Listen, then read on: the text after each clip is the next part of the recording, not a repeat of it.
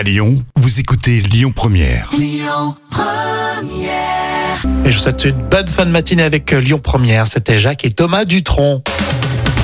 Allez, pour tout de suite, une expression bien connue, c'est euh, dans l'instant culture pour épater vos collègues avec euh, Professeur Jam. Et oui. Euh, Vous connaissez cette expression, le ballon de baudruche?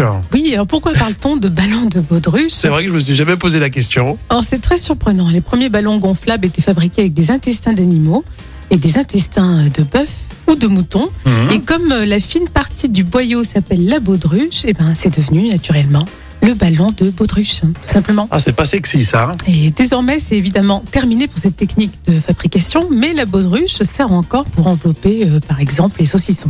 oui, pour ceux qu'on mange, effectivement. oui, c'est vrai. Et quant aux ballons, ils sont désormais en latex. Le latex qui vient d'ailleurs de la sève de l'EVA.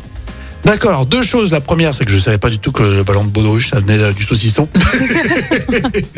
Et ton envie de parler de latex euh, la veille de la Saint-Valentin, Jam. On Ah peut en parler ou pas hein C'était évident, voyons. hein, c'est- Ah. ça, ça nous pendait au Chez nez. les Nevada, ça va être euh, chaud demain. Waouh Ça va être chaud comme un ballon de baudruche. hein. Donc, euh, et donc mercredi, soyez là parce qu'elle va nous faire un petit débrief de sa Saint-Valentin. Ça va être sûr, sympa. bien hein. sûr, On balancera des vidéos aussi. hein. Allez, continuons avec Amaury Maigret qui va vous rejoindre pour toutes les infos ici à Lyon. Et puis on écoute euh, bah, d'ici là One République sur Lyon Première.